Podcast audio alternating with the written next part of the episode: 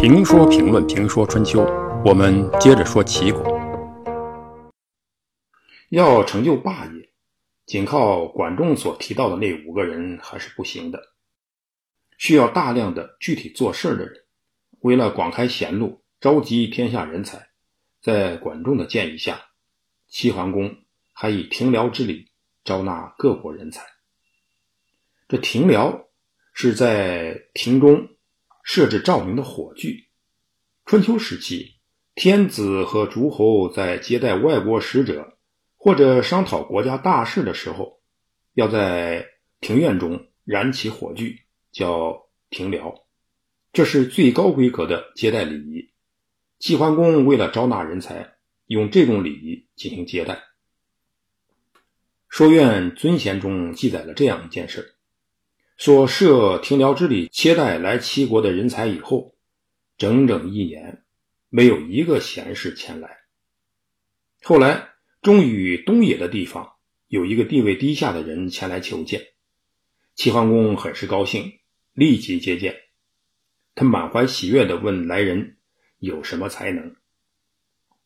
来人回答说：“我会九九之术。”这齐桓公一听，心里凉了半截儿。当时在齐国，会九九之术的人很多，没什么稀奇的。齐桓公就带有调侃的说：“这九九之术也能算是一技之长，拿来见我吗？”东野之人的回答让齐桓公刮目相看。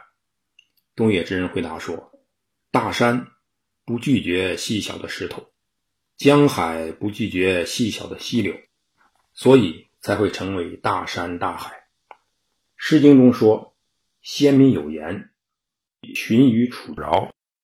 楚饶，割草打柴之人，教导人们施政要广泛的征询意见，包括那些割草打柴的人。九九之术固然不算什么高深的学问，但如果你也以礼相待的话，还怕比我高明的人不来吗？”齐桓公觉得东野之人说的很有道理。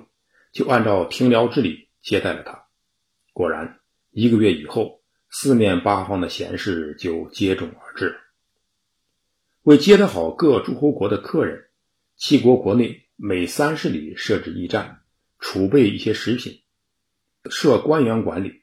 凡各诸侯国来的客人，派专人用车为他们负载行装；若是住宿，派人替他们喂马，并以所备的食品招待。如待客标准与收费标准不当，则要治管理者的罪。齐桓公还规定，凡国内官吏有引荐其他诸侯国的人来齐国做事的，引荐的好看所见对象的能力大小，给予赏赐；引荐的不好也不追究。齐桓公还走出去派人四处招揽人才，为游士八十人，奉以车马衣裘。多其资币，使周游于四方，以号召天下之贤士，最终使得齐国人才济济。这些人辅佐齐桓公，完成了霸业。